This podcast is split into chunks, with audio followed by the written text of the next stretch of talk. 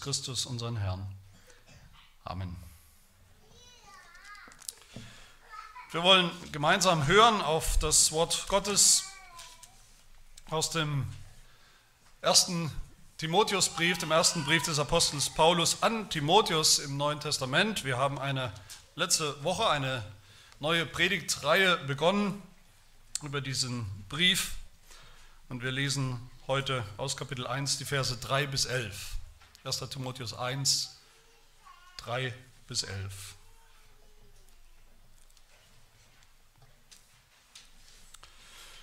Hört das Wort Gottes.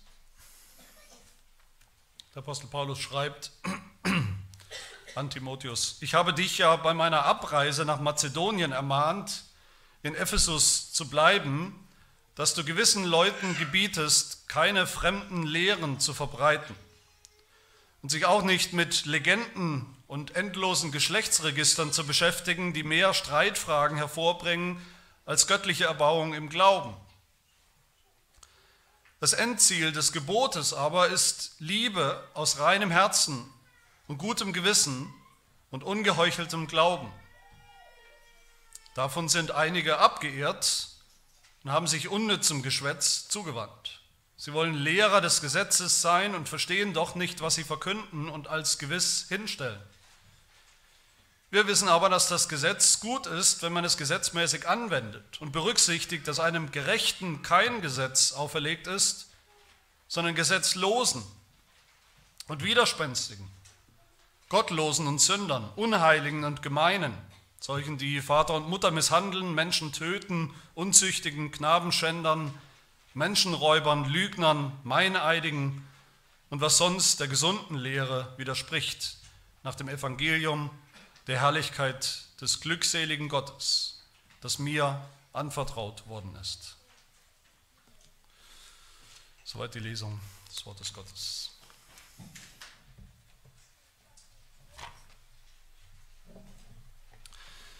Dieser Brief, eigentlich beide Briefe des Apostel Paulus an Timotheus, der erste und der zweite Brief, das ist sowas wie das allerletzte Vermächtnis dieses Apostels Paulus. Das sind, könnte man sagen, die wohl gereiften Worte, die gewichtigen Worte des Apostels am Ende seines Lebens, fast vom Totenbett aus, fast unmittelbar vor seinem Tod, seiner Hinrichtung. Das ist die gesammelte Weisheit, könnte man auch sagen, von einem langen Dienst mit viel Erfahrung, die der Apostel Paulus gemacht hat, in und mit den jungen Gemeinden und Kirchen. Und der Apostel Paulus schaut hier in, in diesen letzten Worten, schaut er in die Zukunft, in die Zukunft der Kirche.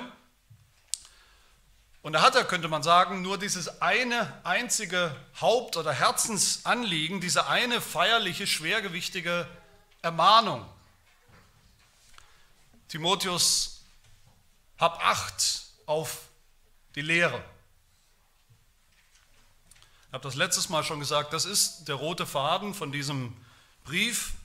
Angesichts der Herausforderungen, die kommen werden in den kommenden Jahren und Jahrzehnten und Jahrhunderten vielleicht sogar für die Kirche Jesu Christi, von der damaligen Perspektive Timotheus und, und die Aufgabe von allen Pastoren nach den Aposteln, ist, dass sie festhalten, festhalten an der einen überlieferten feststehenden, festformulierten Lehre. Und dann auch natürlich das notwendige Gegenstück, das Timotheus und die Pastoren dann auch bloßstellen und aufdecken, meiden und hindern, nämlich die Ausbreitung von fremder, von falscher Lehre.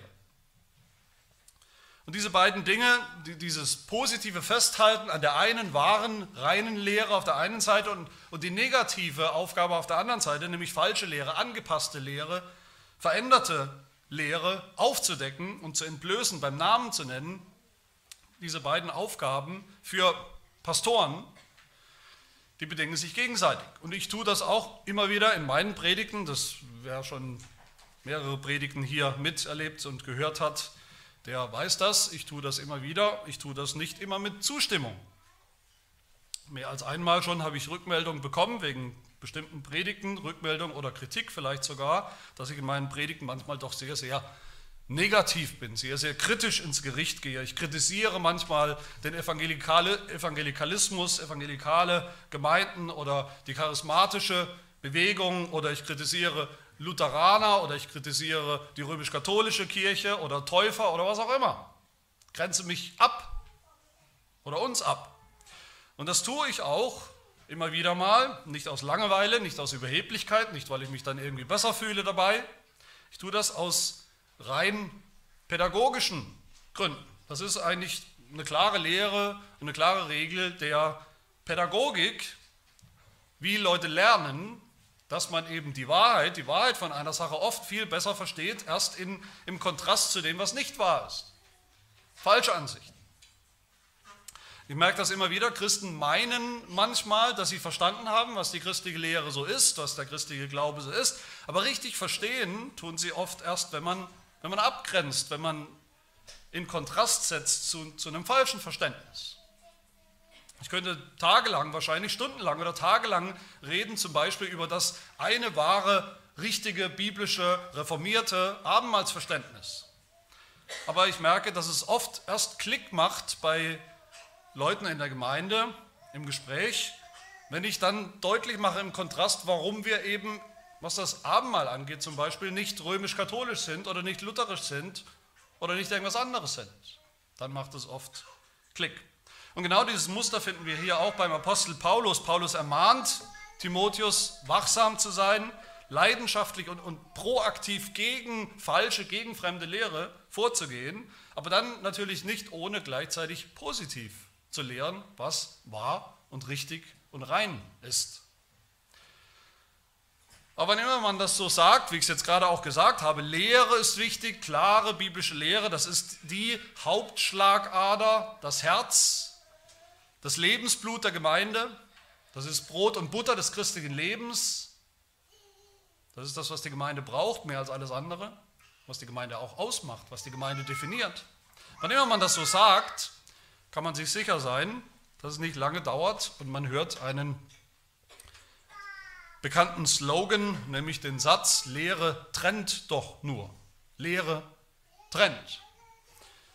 Klare theologische Aussagen, Festlegungen, vielleicht sogar in der Kirche, das baut doch nur ständig irgendwo Trennmauern auf. Sogar zwischen Christen. Das trennt, das spaltet den Leib Christi, das spaltet die Gemeinde, da wird die Einheit, die wunderschöne romantische Einheit der ganzen Christenheit doch zerstört. Wie oft habe ich das schon gehört? Habe ich schon gehört, ihr mit eurer Lehre, mit eurer reformierten Lehre, mit eurem Bekenntnis, damit stellt ihr euch doch selbst ins Abseits. Damit spaltet ihr euch, trennt euch ab von ganz normalen Christen, ganz normalen Christen, die eben meinetwegen eine andere Lehre haben in manchen Punkten oder die eben weniger Lehre haben oder die überhaupt keine klare, erkennbare Lehre haben, denen andere Dinge wichtiger sind in der Gemeindepraxis. Als konfessionelle Kirche, was wir ja sind, eine Kirche mit einem klaren Bekenntnis, da bekommen wir immer wieder gesagt, in der heutigen Zeit, da ist doch nicht Lehre das, was zählt, nicht klare Lehre ist wichtig. Es geht doch darum, überhaupt irgendwie den christlichen Glauben noch zu leben, zu praktizieren, zu repräsentieren, als unterschiedliche Kirchen, die wir auch sind, ökumenisch zu sein, egal was die einzelnen Kirchen so im Einzelnen glauben. Einheit trotz aller Lehrunterschiede. Und genau das ist immer in der Geschichte auch schon immer die Gegenbewegung gewesen. Weniger klare Lehre, weniger theologisches Profil, weniger Bekenntnis, dafür auf der anderen Seite mehr Aktion, mehr christlicher Aktivismus. Wir müssen auch was tun. Die Lehre ist nicht so wichtig. Hauptsache wir tun was. Hauptsache wir missionieren, wir evangelisieren, wir engagieren uns. Und wenn das mal passiert ist, wenn die Lehre, die Unterschiede auch in der Lehre, wenn das mal reduziert ist auf ein absolutes Minimum, bis fast nichts mehr da ist, dann sagt man eben, lasst uns jetzt als Kirche doch lieber sozial tätig sein. Das können wir gemeinsam tun wenigstens christliche Moralvorstellungen, Ethik, wenigstens Nächstenliebe praktizieren, betonen. Aber ist das wirklich so, dass Lehre trennt und das wahre Liebe, Nächstenliebe, Engagement für den anderen, dass das alles nur geht, wenn man auf Lehre verzichtet, wie man uns sagt. Ist das der Gegensatz? Das ist zunächst mal eine Frage der einfachen Logik, die ich denke, die kann jeder nachvollziehen. In dem Maß, wie wir, jeder von uns, für etwas ist, sind wir alle auch gegen etwas, nämlich gegen das Gegenteil davon, logischerweise. In dem Maß, wie wir christlich sind, sind wir gegen gegensätzliche Aussagen in anderen Religionen und Weltanschauungen. In dem Maß, wie wir reformiert sind zum Beispiel, sind wir eben nicht lutherisch oder nicht römisch-katholisch. Logisch. So gesehen könnte man sagen, trennt uns die Lehre. Die Lehre, die andere nicht mit uns teilen. Das trennt uns tatsächlich dann. Aber unser Bekenntnis, die Lehre der Kirche, auch die Lehre in unserer Kirche, die sucht ja nicht das. Wir suchen keine Trennung. Die Lehre bewirkt nicht die Trennung. Die gute, reine Lehre bewirkt nicht Trennung, sondern sie stellt eher fest, dass es schon lange Unterschiede in der Lehre gibt mit anderen. Die eigentliche Absicht von Lehre in der Kirche, vom Bekenntnis der Kirche, ist Einheit, nicht Trennung, nicht Abspaltung. Trennung ist nur eine schmerzliche Folge von denen, die eben eine andere, fremde Lehre bringen.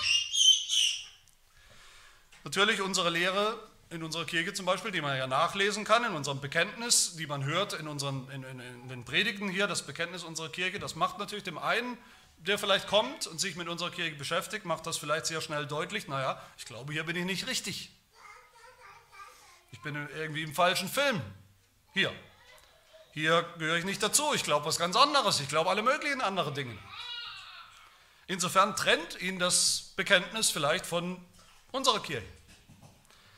Einen anderen allerdings führt dieselbe Lehre, die er hört, dasselbe Bekenntnis dazu, dass er sagt, sagen kann, hier bin ich goldrichtig, hier bin ich genau richtig. Das glaube ich, das bekenne ich auch. Den führt die Lehre, das Bekenntnis zu wahrer Gemeinschaft, Einheit im Glauben. Das Lehre trennt, trennen soll angeblich dass Lehre das Problem ist, dass Lehre der Übeltäter ist, der Bösewicht, der Spalter. So eine Denkweise, so ein Satz wäre dem Apostel Paulus völlig, wirklich völlig fremd gewesen. Das wäre ihm nie in den Sinn gekommen, Timotheus auch nicht, übrigens im ganzen Neuen Testament nicht. Christliche Einheit gibt es niemals auf Kosten von klarer Lehre durch Kompromisse in der Lehre, durch, durch Runterspielen der Bedeutung von Lehre. Christliche Einheit besteht im gemeinsamen Glauben. Und gemeinsamer Glaube beruht auf einem gemeinsamen Bekenntnis, gemeinsamer, geteilter Lehre. Derselbe Apostel Paulus der sagt im Römerbrief, wer sich noch erinnert, am Ende des Römerbriefs, Kapitel 15, sagt er, Einheit ist da, wo in der Gemeinde, in der Kirche alle, ich zitiere ihn, alle einmütig mit einem Mund den Glauben, die biblische Lehre gemeinsam bekennen. Da ist Einheit. Und dann in Kapitel 16 sagt er das Gegenteil oder die andere Seite. Er sagt, Gebt Acht auf die, welche Trennungen und Ärgernisse bewirken, im Widerspruch zu der Lehre der Lehre, die ihr gelernt habt, und meidet sie. Die dienen nicht unserem Herrn Jesus Christus, sondern ihrem eigenen Bauch. Durch wohlklingende Reden und schöne Worte verführen sie die Herzen der Arglosen. Das heißt, Trenner, die Spalter, die stören Friede der Einheit. Das ist nicht die Lehre. Ganz im Gegenteil. Das sind die, die von der wahren biblischen Lehre abweichen oder sie runterspielen, sie abtun als mehr oder weniger unwichtig. Wer im Widerspruch zu der Lehre steht, wie Paulus sagt, zu der Lehre, die wir alle gelernt haben in der Kirche. Von Paulus gelernt haben, von den Aposteln gelernt haben, vom Wort Gottes gelernt haben, der ist es, der Trennung und Ärgernis bringt, hineinbringt in die Gemeinde. Nicht die, die daran festhalten. Das Problem oder der Denkfehler von vielen Christen, vielleicht auch von euch, von vielen Christen heute, ist, dass wir oft, wenn wir Lehre hören, Lehre bei diesem Begriff Lehre, da denken wir gleich an irgendwelche abstrakten Sätze, Glaubenssätze, irgendwo abstrakt und, und weit weg von unserem Leben, theologische Aussagen, über die man diskutieren kann, wenn man ein bisschen fachlich kompetent ist die man annehmen kann oder auch nicht, die sowieso irgendwo Geschmackssache sind, die nicht eindeutig klar sind. Was ist schon eindeutig klar? In der Theologie, in Glaubensfragen und Inhalten, Lehre ist eine Sache, sagt man, aber das Leben, das ist doch eine andere Sache. Das ist das, was wirklich zählt, wo es wirklich drauf ankommt. Was wir tun als Gemeinde, wie wir leben als Christen, wie wir umgehen mit unseren Mitmenschen. Und auch hier nochmal, der Apostel Paulus, der würde im, im, im, Quadrat rumspringen, wenn er sowas hören würde. Nein, meine lieben, Lehre ist so viel mehr als theologische Aussagen. Lehre und Leben sind nicht zwei Paar Schuhe, völlig getrennt voneinander. Lehre führt zum Leben. Lehre setzt sich durch im Leben. Und zwar immer. So oder so. Lehre ist der Antrieb, ist der Motor für das Leben. Wir alle übrigens, nicht nur die wir hier sitzen jetzt in der Kirche, wir alle, alle Menschen glauben bestimmte Dinge, sind überzeugt von bestimmten Dingen, bestimmte Lehren, Lehrüberzeugungen, Aussagen. Und deshalb,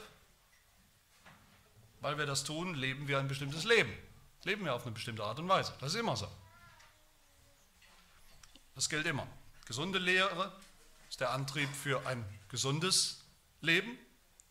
Ungesunde, falsche, krankhafte Lehre ist der Antrieb für ein krankhaftes, pathologisches, christliches, in Anführungsstrichen christliches Leben. Und genau das sehen wir hier in unserem Text. Ich hoffe, dass wir das sehen. Paulus spricht hier von zweierlei Lehre, von guter Lehre und schlechter Lehre. Und er sagt uns, er zeigt uns deutlich, beide haben Folgen, beide haben Konsequenzen, beide haben Früchte, eben dann auch entweder gute Früchte oder schlechte Früchte. Das sind meine beiden Punkte für diese Predigt. Und zuerst schauen wir auf die fremde oder falsche Lehre. Paulus Vermächtnis hier an Timotheus und, und damit an alle Pastoren im Gemeindedienst ist diese feierliche Ermahnung, Timotheus sorge dafür, dass keine fremden Lehren verbreitet werden, sagt Paulus. Das ist seine wichtigste Aufgabe. Wir wollen uns anschauen, was ist diese Irrlehre, die konkrete Gefahr und dann, woher kommt sie eigentlich? Woher kommt Irrlehre? Zuerst mal, was ist diese Irrlehre? Paulus spricht sehr, sehr allgemein.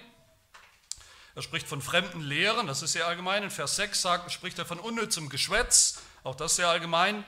In Vers 7 sagt er, diese vermeintlichen Lehrer, die wollen Lehrer des Gesetzes sein. Da haben wir es also wir denken natürlich dann an, an, Lehrer, die irgendwo aus dem Judentum kommen oder die Teile des jüdischen Denkens und Glaubens des Judentums wieder aufleben lassen wollen, verbindlich machen wollen, auch für die christliche Kirche. Vers 8 und 9 spricht Paulus vom Gesetz, also den zehn Geboten, daran dürfen wir denken, und welche Bedeutung die noch für uns haben, wenn überhaupt. Dazu werden wir in der nächsten Predigt nochmal kommen, zu diesem Abschnitt über das Gesetz. Später im Brief finden wir noch andere Details über diese fremden Lehren, diese Irrlehren. In Kapitel 4 heißt es, diese Lehrer, in Anführungsstrichen, die wollen Christen verbieten zu heiraten zum Beispiel. Sie wollen Christen verbieten, bestimmte Dinge zu essen oder zu trinken. Also eine Art christliche Askese wollen sie einführen, verpflichtend machen. Dass man auf Dinge verzichtet, die eigentlich gut sind an sich, die Gott gegeben hat uns zum Genuss. Wir hören auch davon, dass die Lehrer, diese Lehrer wohl gesagt haben, nur bestimmte Menschen dürfen für bestimmte andere Menschen beten. Und wir hören davon, dass sie sagen, auch die Auferstehung der Toten, die ist anscheinend schon passiert. Das ist alles schon passiert, da kommt nichts mehr in Zukunft. All das deutet darauf hin, dass diese fremden Lehren Überbleibsel aus dem Jüdischen waren oder sind aber eben nicht damit die klare biblische Lehre des Alten Testaments, sondern Hinzufügung, Interpretation, komische Schlussfolgerung aus dem Alten Testament. Paulus sagt in Vers 4, diese Lehrer bringen Legenden oder Mythen wörtlich Damit ist eine ganze Tradition gemeint, die sich um das Alte Testament gerankt hat. Bücher, Auslegungen, die geschrieben wurden. Da gibt es Regale voll von Büchern zum Alten Testament. Bücher, die manche für wahr gehalten haben, für sogar biblisch, gut alttestamentlich gehalten haben, die aber natürlich nicht Teil des Alten Testaments waren und die auch eine völlig andere Lehre hatten und verbreitet haben. Schriften von den sogenannten alttestamentlichen Weisen, das sind feststehender Begriff in der Literatur, Schriften von den sogenannten zwölf Patriarchen und anderen vermeintlichen Auslegern des Alten Testaments mit ihrer ganz eigenen Lehre. All das ist in Wirklichkeit Fiktion, diese Bücher, diese Werke. Das ist nicht viel mehr wert als die Bücher von Dan Brown, ungefähr dieselbe Autorität oder Nicht-Autorität. Und die Geschlechtsregister, von denen Paulus dann spricht, das meint dann wohl, das ist dann dieser Versuch oder die Absicht, diesen Schriften, diesen Autoren sozusagen Legitimation zu geben, indem man ihre Abstammung irgendwie darlegt und sagt, okay, die sind ja auch legitim, die sind auch irgendwo einzuordnen mit den Schreibern des Alten Testaments auf einer Stufe. Die sind authentisch.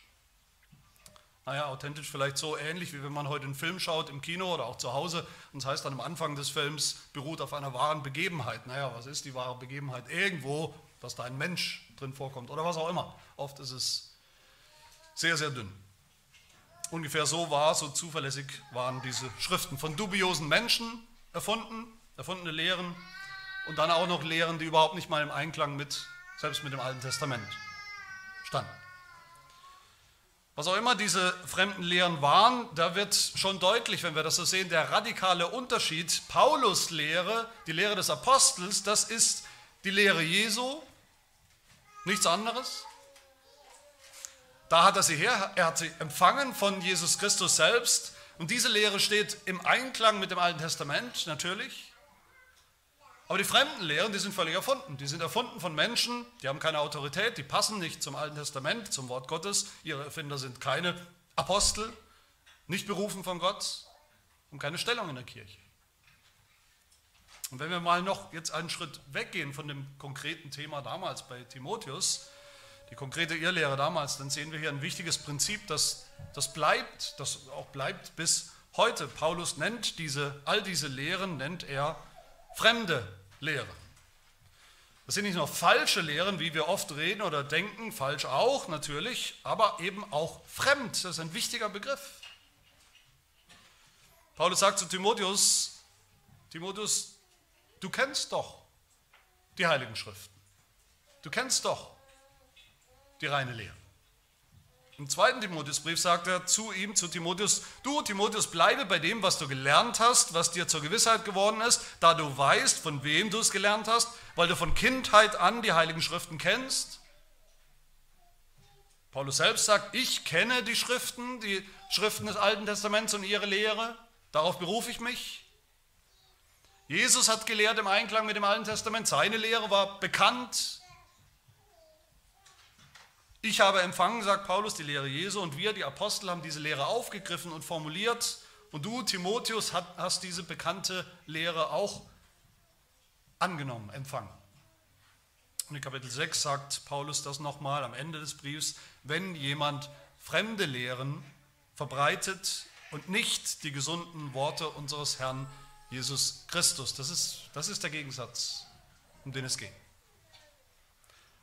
Da gab es die bekannte Lehre, die war schon immer bekannt, die war schon immer gleich, gleich im Alten Testament, gleich bei Jesus Christus, gleich bei den Aposteln, in ihren Predigten, in ihren Schriften, in ihren Briefen im Neuen Testament. Gleich wie das, was Timotheus gelehrt hat, alles gleich. Eine Gleichförmigkeit, eine Einheitlichkeit in der Lehre, in der Lehre, die man kennt. Die ist bekannt. Ihr Lehre dagegen ist fremd. Sie ist neu.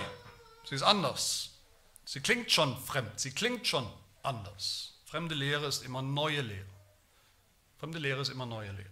Wir leben in einer Zeit, sage ich euch nichts Neues, obwohl es genau um das Thema geht. Wir leben in einer Zeit, in der neu, alles was neu ist, das ist oft gleichbedeutend mit, mit gut oder besser, alt ist oft gleichbedeutend mit schlecht. Selbst in Gemeinden ist das so, in Kirchen ist das leider oft so, dass das Neue gefeiert wird. Das Neue wird gefeiert als irgendwie besser als das Alte. Und auch in Bezug auf Lehre ist das so. Leider. In wie vielen Kirchen wird heute Vielfalt zelebriert, Vielfalt gefeiert, Vielfalt in der Lehre, Vielfalt in den Einsicht, Ansichten, als wäre Gott selbst auch begeistert davon. Gott ist ein Gott der Vielfalt. Ein Gott, der uns eben, Gott sei Dank, nicht nur eine Lehre, eine gleichförmige Lehre gegeben hat, sondern eben viele Lehren, ganz gegensätzliche Lehren, Lehrsysteme. Ist alles offen? Gegensätzliche, vielfältige Ansichten, das bereichert doch auch die, die Gemeinde, das Gemeindegeschäft. Da ist für jeden was dabei, für jeden eine Ansicht dabei, die ihm gefällt oder auch nicht. Für Paulus, für das Neue Testament ist fremd, fremde Lehre, falsche Lehre.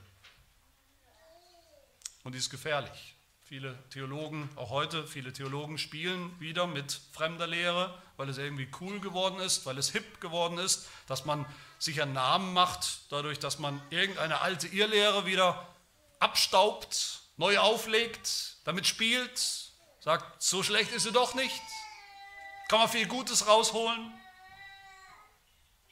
Aber die vergessen, oder es ist ihnen egal, dass sie dabei mit Menschen spielen, mit Menschen Seelen spielen. Das ist ein Spiel mit dem Tod, das ist ein Spiel mit dem Verlust des Glaubens für arglose, unbeleckte Christen. Und woher kommt sowas? Woher kommt diese fremde Lehre, wie entsteht eigentlich Irrlehre? Was ist die Anatomie sozusagen von Irrlehre? Das sehen wir natürlich schon im Namen, Irrlehre. Wenn man Irrlehre, eine Irrlehre sezieren könnte, sozusagen auf dem OP-Tisch, auf dem Tisch des Pathologen, man hätte eine Irrlehre, könnte sie aufschneiden, gucken, wo sie herkommt, was ihr Kern ist, was, was, was drinsteckt, dann würde man überraschenderweise sehen, der Kern, der Ausgangspunkt von jeder Irrlehre ist wahre Lehre, richtige Lehre. Im Kern steckt das irgendwo noch drin. Aber dann wird sie irgendwann schief und falsch. Warum? Weil niemand aufgepasst hat. Weil es kein, keine Qualitätskontrolle gibt. Weil es keinen Standard gibt. Weil es keine Aufsicht gibt. Und dann gibt es immer mehr Kurskorrekturen, immer mehr Abweichungen. Vers 6 sagt Paulus, dass einige sind abgeirrt. Daher ihr Lehrer. Wörtlich heißt es, sie sind falsch abgebogen. Sie sind von dem Weg abgekommen, von dem geraden Weg. Ihr Lehre ist Lehre, die vielleicht gut angefangen hat im Kern, aber die eben einmal und immer wieder neu falsch abgebogen ist. Und wir wissen alle, selbst eine kleine Kurskorrektur, vielleicht von, von 1, 2, 3 Grad, wenn man anfängt auf einer Wanderung zum Beispiel, ist die Abweichung vielleicht noch ganz klein, aber schon nach 2, 3 Kilometern ist es eine große Abweichung, vielleicht von mehreren Kilometern. Und am Ende kommt man einem ganz anderen Ziel raus oder kommt gar nicht zum Ziel, kommt gar nicht zu diesem Endziel des Glaubens, von dem der Apostel Paulus spricht. Und das Gefährliche ist bei, bei, bei Lehre, bei Irrlehre, das Subtile bei Irrlehre ist, dass sie sich eben erst allmählich entpuppt als das, was sie wirklich ist. Sodass eben nichtsahnende Christen in den Kirchenbänken, in den Gemeinden sich oft erstmal mitreißen lassen. Von dem Neuen, dem Fremden, dem, dem, dem was irgendwie aufregend ist. Habe ich noch nie gehört so. Hört sich gut an. Bis es zu spät ist. Warum zu spät? Weil ihr Lehre auch irgendwann Wurzeln schlägt. Und wenn sie Wurzeln geschlagen hat, dann trägt sie auch Früchte. Das ist mein zweiter Punkt. Wozu führt die, diese fremde Lehre in der Kirche? Andere Lehre, anders als ihr sie hier lernt und ihr sie hier kennt. Jede Lehre hat Folgen. Lehre ist der Motor des Lebens, wie ich gesagt habe. Es ist die Zugmaschine, es ist die Diesellok, die das Leben mit sich zieht, hinter sich herzieht. Und so ist es auch bei fremder Lehre, sie treibt Früchte. Und Paulus, der Apostel Paulus, nennt einige von diesen Früchten von falscher oder fremder Lehre. Vers 4, die ihr Lehrer, die beschäftigen sich mit endlosen Geschlechtsregistern. Über die Geschlechtsregister, diese Abstammungsurkunden haben wir schon gesprochen, diese Legitimationsversuche, jeder legitimiert seinen eigenen persönlichen Irrlehrer sozusagen als wahren Lehrer. Aber spannend ist hier das Wörtchen endlos. Irrlehren sind niemals zu Ende. Es sind immer ein, ein Work in Progress.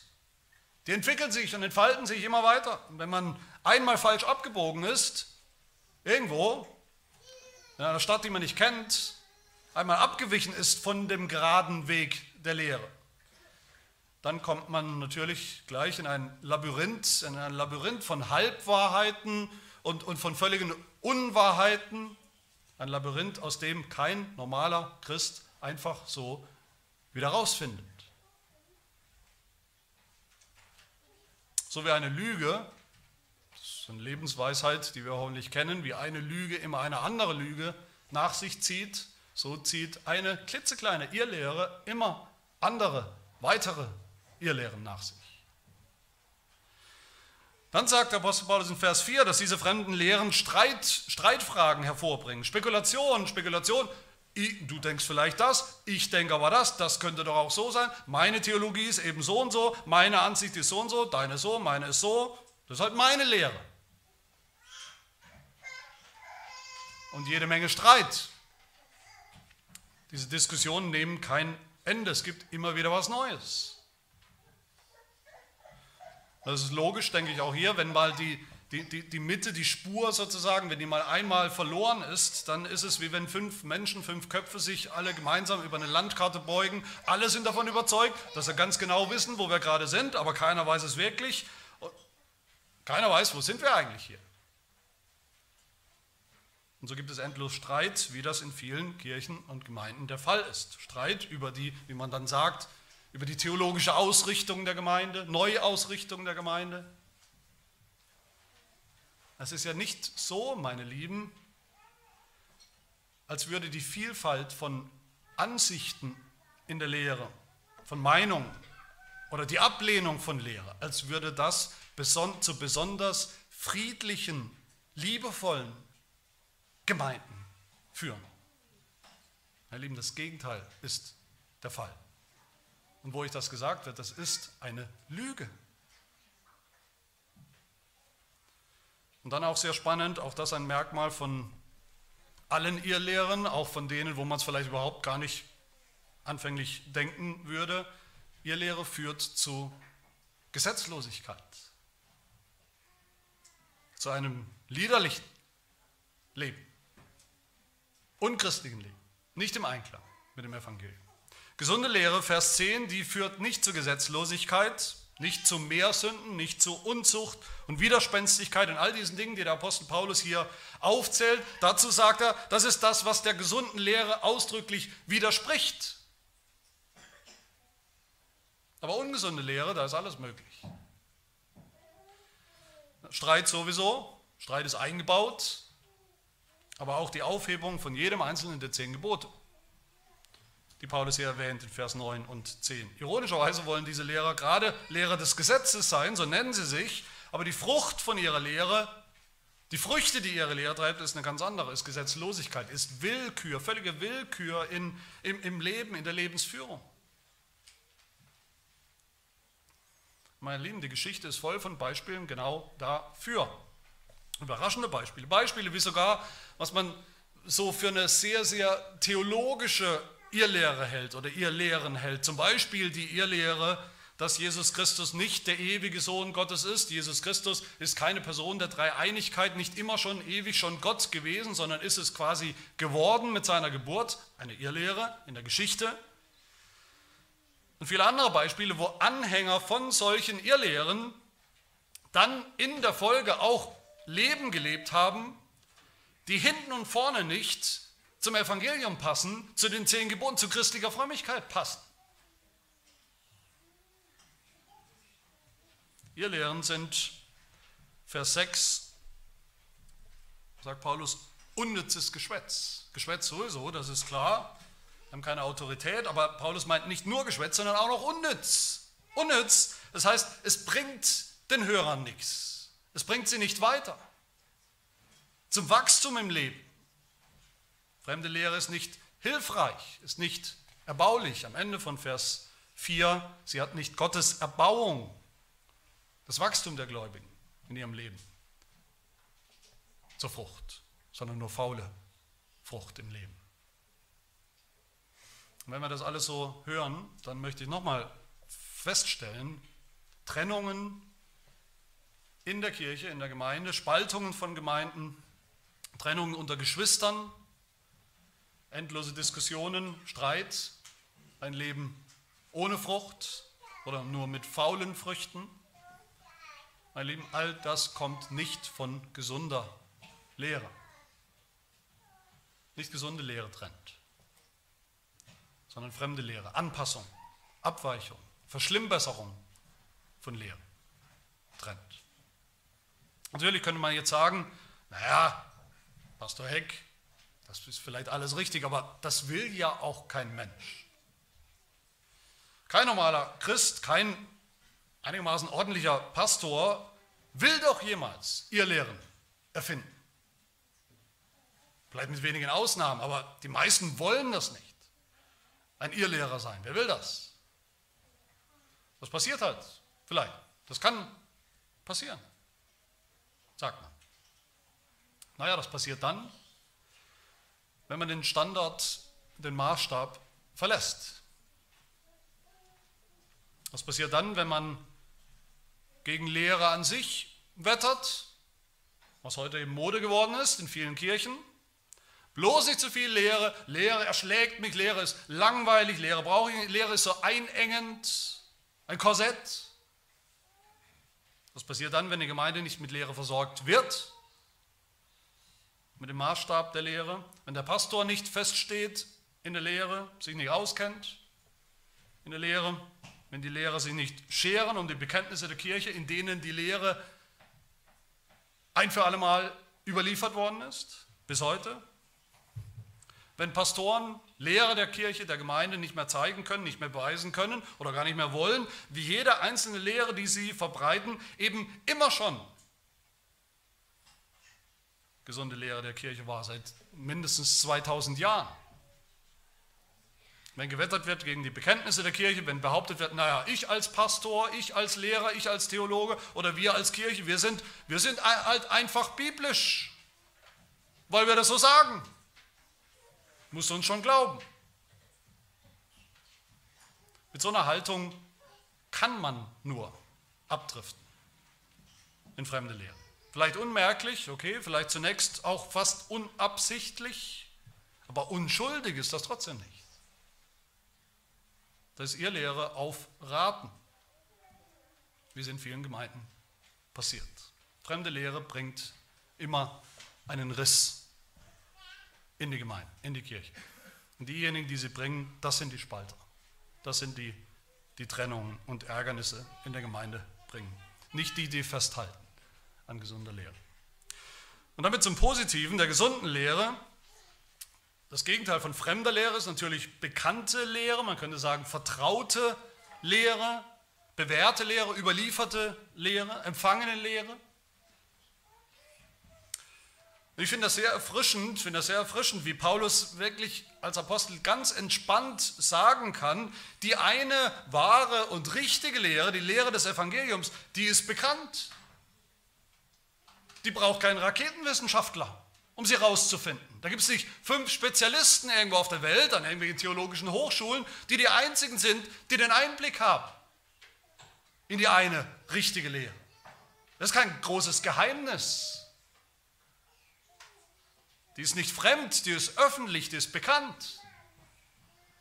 Das ist die Lehre des Alten Testaments, das ist die Lehre Jesu, das ist die Lehre der Apostel. Und da gibt es eben richtig oder falsch, schwarz und weiß, gesund und krank. Paulus war überhaupt kein moderner, neumodischer Theologe, wie wir viele haben, die eigentlich nur Skeptiker sind. die immer wieder sagen, wer will schon sagen, was die eine wahre Lehre der Bibel ist? Es gibt doch so viele Theologen, die unterschiedlicher Meinung sind. Keiner kann es wissen. Die Bibel ist doch selbst voll von Widersprüchen, von vielen unterschiedlichen Lehren. Wer will denn da sagen, was richtig ist unter all, den Meinungen und Ansichten? Mein Leben, der Apostel Paulus sagt nicht nur, natürlich können wir gesunde Lehre von der fremden, falschen unterscheiden. Wir haben einen Maßstab, wir haben einen Standard. Der Apostel Paulus sagt sogar, wir müssen sie kennen. Wir müssen sie unterscheiden können. Das muss so sein. Es ist nicht nur möglich, gesunde Lehre zu erkennen, es ist absolut unerlässlich für jeden Christen, sie zu kennen. Weil das darüber entscheidet, ob wir das Ziel des Glaubens erreichen oder nicht, ob wir vor die Hunde gehen, geistlich. In Vers 5 nennt Paulus diese gute Lehre einfach das Gebot. Er sagt das Endziel des Gebotes. Das Gebot meint hier nicht die zehn Gebote, wie man vielleicht denken könnte. Mit Gebot meint Paulus hier alles, was Gott uns sagt und gebietet, überliefert hat, alles für Lehre und Leben, alles zusammen.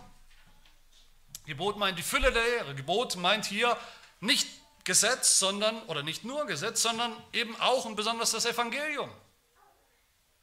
Das Gebot meint alles, was Jesus uns geboten hat, geboten zu glauben, geboten zu leben, alles, was Paulus, Timotheus gebietet, alles, was Pastoren und Kirchen zu allen Zeiten, Christen zu allen Zeiten geboten ist. Das ist hier gemeint, die Lehre des Evangeliums.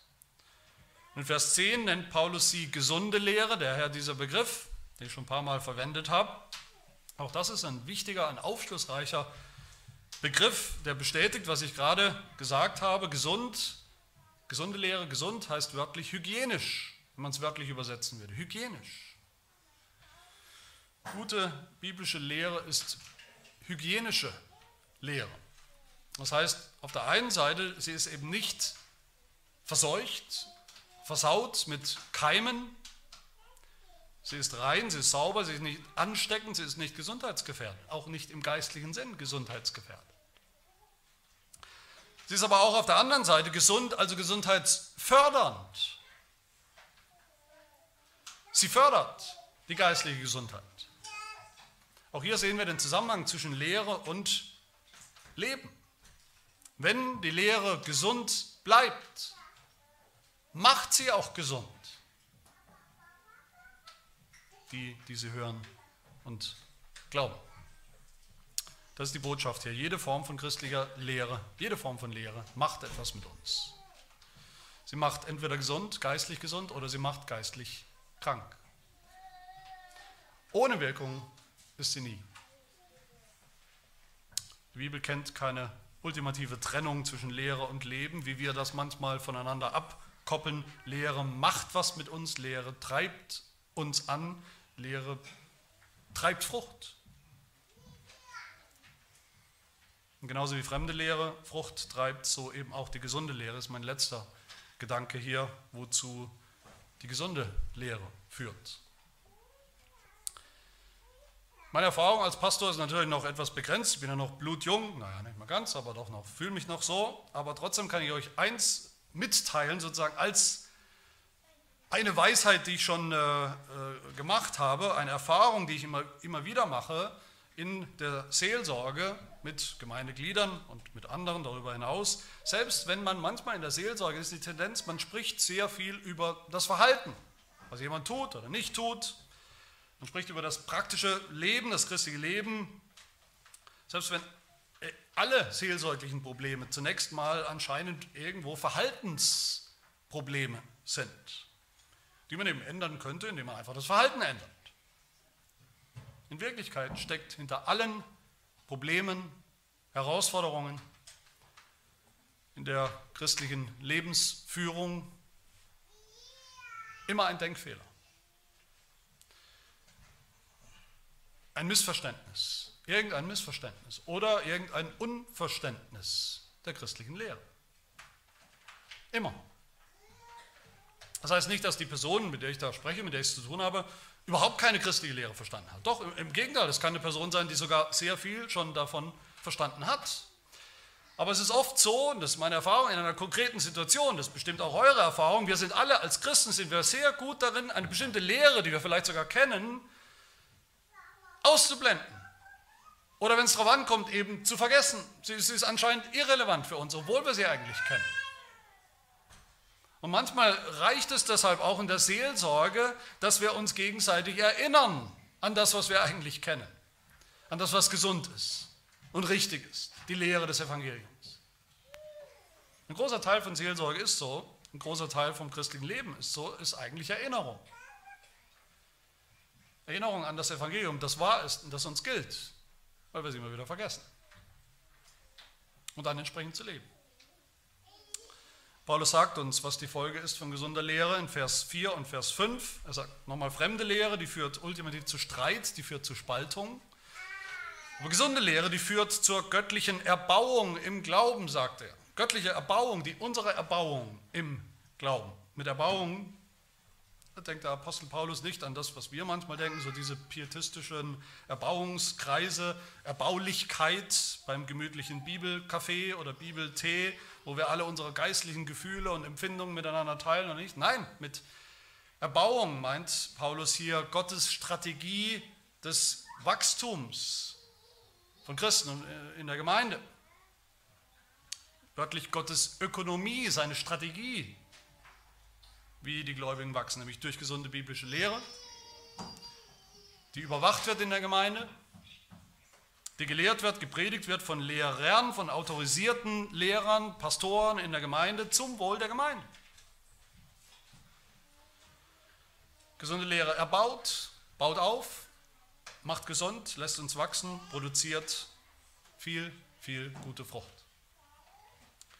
Meine Lieben, die größte und schönste Frucht die eigentliche Frucht, man könnte sagen, das Merkmal schlechthin für richtige Lehre. Der Lackmustest für gesunde, richtige Lehre, den gibt uns Paulus in Vers 5, wo er sagt, das Endziel des Gebotes, des Evangeliums, der Lehre, ist Liebe. Das ist das, worum es geht. Das ist das Ziel. Das ist die Frucht. Was meint er damit? Das Ziel, ultimative Frucht, das Erkennungsmerkmal, könnte man sagen, von jeder solider, gerader, gesunder Lehre ist Liebe, ist Menschen, ist Christen, die lieben und immer mehr lieben.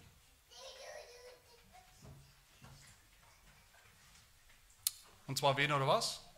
Lieben. Wer den Apostel Paulus kennt, der weiß Gott und den Menschen. Gott und unseren Nächsten dass es um Liebe hier geht zu unserem Nächsten. Übrigens egal, ob Gläubige oder Ungläubige. Das sehen wir in den Versen vorher, wo Paulus ja gerade gezeigt hat, dass ungesunde Lehre eben nicht zu Liebe führt, sondern genau zum Gegenteil, zu Streit. Streit unter Menschen, Streit in der Gemeinde und auch darüber hinaus.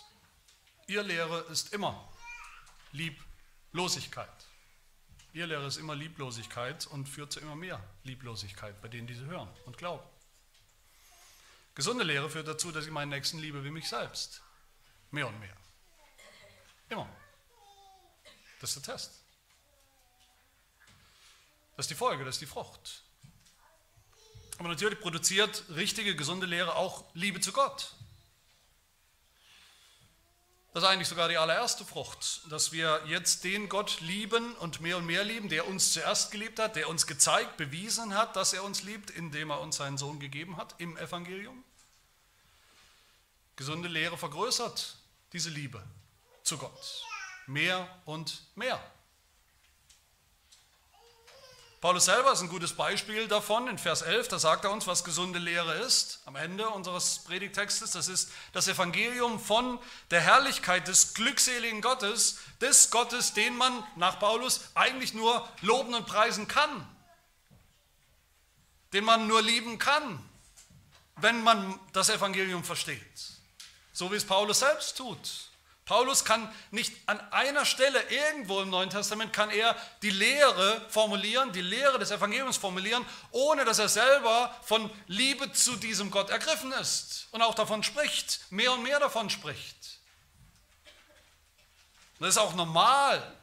Das ist normal. Das ist die Frucht von gesunder Lehre. Und der Mutterboden für diese Liebe, der Nährboden, woher sie kommt,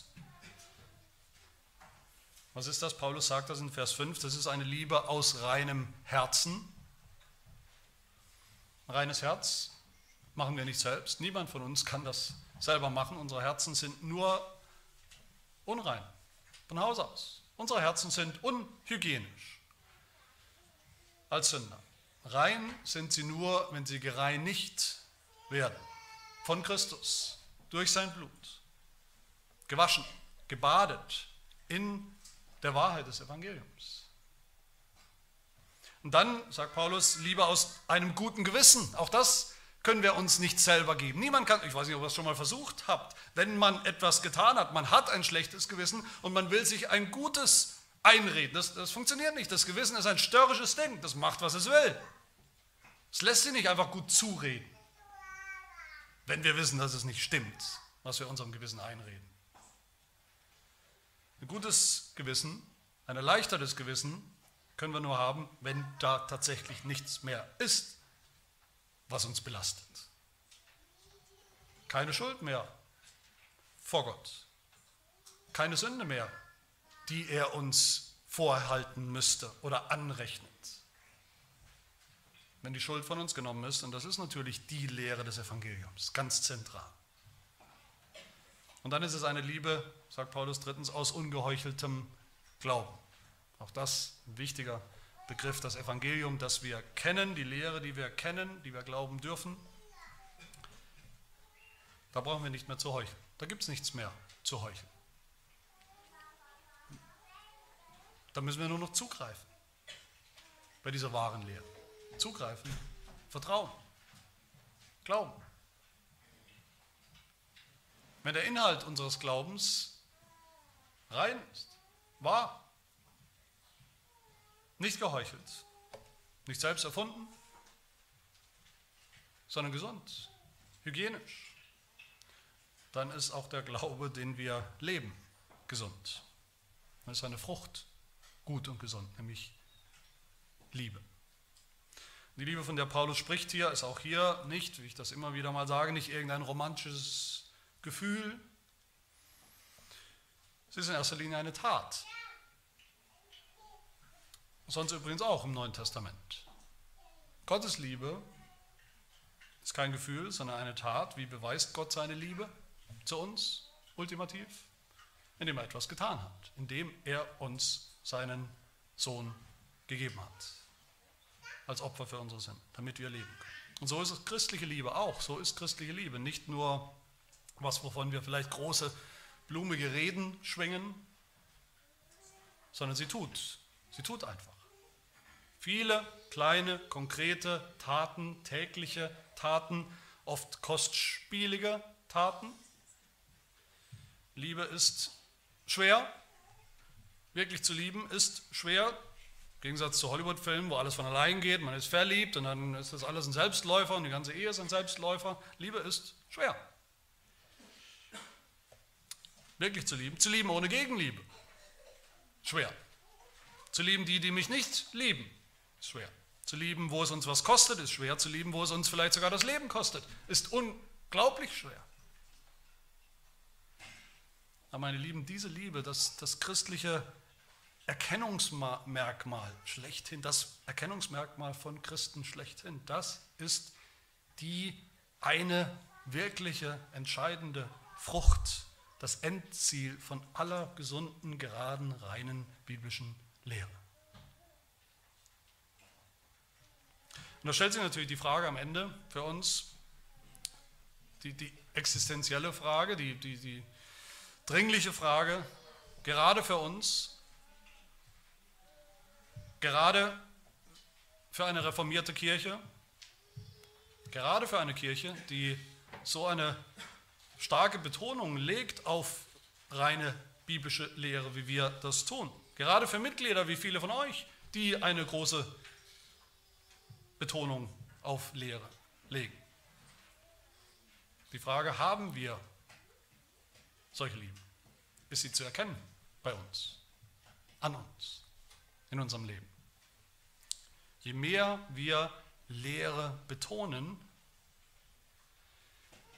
kommt am Ende auch umso mehr Liebe dabei raus. Das ist die Frage, die Gleichung sogar. Mehr Liebe zu Gott, mehr Liebe zu unserem Nächsten. Eine Liebe, die nicht dann doch wieder nur eine theoretische Sache ist, sondern eine Liebe, die tut, die wir uns was kosten lassen. Liebe zu allen Gemeindegliedern, egal ob sie uns zurücklieben. Liebe zu den Verlorenen. Sollten wir nicht.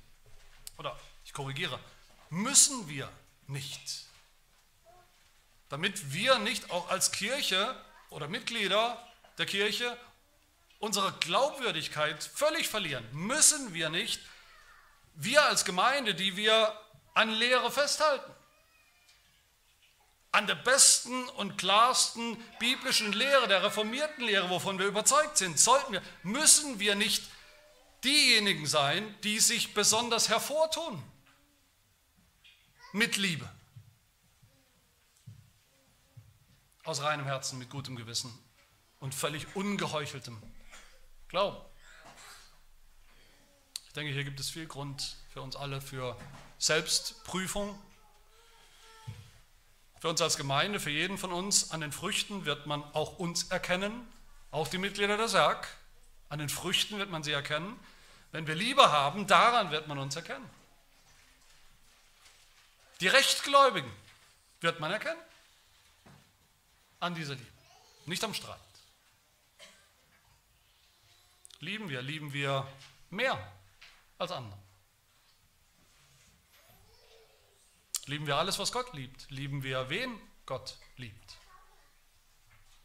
Ist hier nicht apropos, ich denke, es ist apropos, denselben Apostel zu zitieren, der sagt, diese bekannten Worte in 1. Korinther 13, wo er sagt, wenn ich Weissagung hätte, wenn ich alle Geheimnisse wüsste und alle Erkenntnis, wenn ich allen Glauben besäße, sodass ich Berge versetzte, aber keine Liebe hätte, so wäre ich nichts. Lasst uns, liebe Gemeinde, lasst uns das Herrnmal nutzen, das Herrnmal, das ja gleich kommt, das Herrnmal, in dem uns Gott seine Liebe so deutlich zeigt in seinem Sohn Jesus Christus, das Herrnmal, bei dem wir hier in unserer Kirche auch so sehr auf reine Lehre achten, dass die, die teilnehmen am Tisch des Herrn, am Herrnmal, diese wahre Lehre auch begreifen, begriffen haben. Das Herrnmal, bei dem wir gefragt werden, jedes Mal, wir werden es gleich hören, in den Prüfungsfragen gefragt werden und uns selber fragen, ob wir die wahre, gesunde Lehre des Evangeliums kennen und glauben. Und dann auch gefragt werden, direkt danach, ob wir jetzt alle Feindschaft, allen Hass und Neid von Herzen ablegen und uns ernsthaft vornehmen, in Liebe mit unserem Nächsten zu leben. Bei jedem Herrnmal werden wir das gefragt. Lehre und Liebe, die Frucht. Das Herrnmal, von dem es heißt in unserem niederländischen Glaubensbekenntnis, bei aller klaren Lehre, die wir da natürlich da drin finden, da, was ist das Ziel des Herrnmals? Artikel 35. Ich zitiere, durch den Gebrauch dieses Sakraments wird die heißeste Liebe sowohl gegen Gott als auch gegen den Nächsten entzündet. Ist das so bei uns? Möge das so sein, dass wir nicht heucheln in unserer Betonung auf Lehre, sondern dass wir einen ungeheuchelten Glauben haben, der die Frucht auch trägt, die wir hier sehen, die Gott uns verheißen hat. Mehr und mehr. Brennende Liebe zu Gott und zu unseren Nächsten. Lass uns dafür beten. Amen. Wir beten. Herr unser Gott, wir danken dir für die gesunde gesund machende Lehre deines Wortes. Dein Wort ist Wahrheit, nicht in irgendeinem theoretischen Sinn, sondern die Wahrheit, die lebendig macht, die Wahrheit, die zum Leben führt, die rettet, die erlöst, die uns verändert, umgestaltet, die alles neu und alles richtig und gerade macht. Wir danken dir auch dafür, dass du deiner Kirche Lehrer gegeben hast, dass wir Lehrer haben, die diese Lehre auch bewahren und dafür einstehen, dafür kämpfen, sie reinhalten zum Wohl der ganzen Gemeinde. Ja, du selbst sorgst dafür, dass es deinen Auserwählten nicht mangelt an der Lehre, die sie brauchen, die wir brauchen. So hilf uns, Vater im Himmel, dass diese Lehre immer da ist und da bleibt, in unserer Mitte, rein bleibt und dass sie so ihre Kraft entfaltet, ihre Wirkung, ihre Frucht, nämlich die Frucht der Liebe, der Liebe. Immer mehr Liebe zu dir und immer mehr Liebe zu unseren Mitmenschen. Liebe aus reinem Herzen, mit gutem Gewissen und ungeheucheltem Glauben. Darum bitten wir und dafür danken wir dir in Jesu Namen. Amen.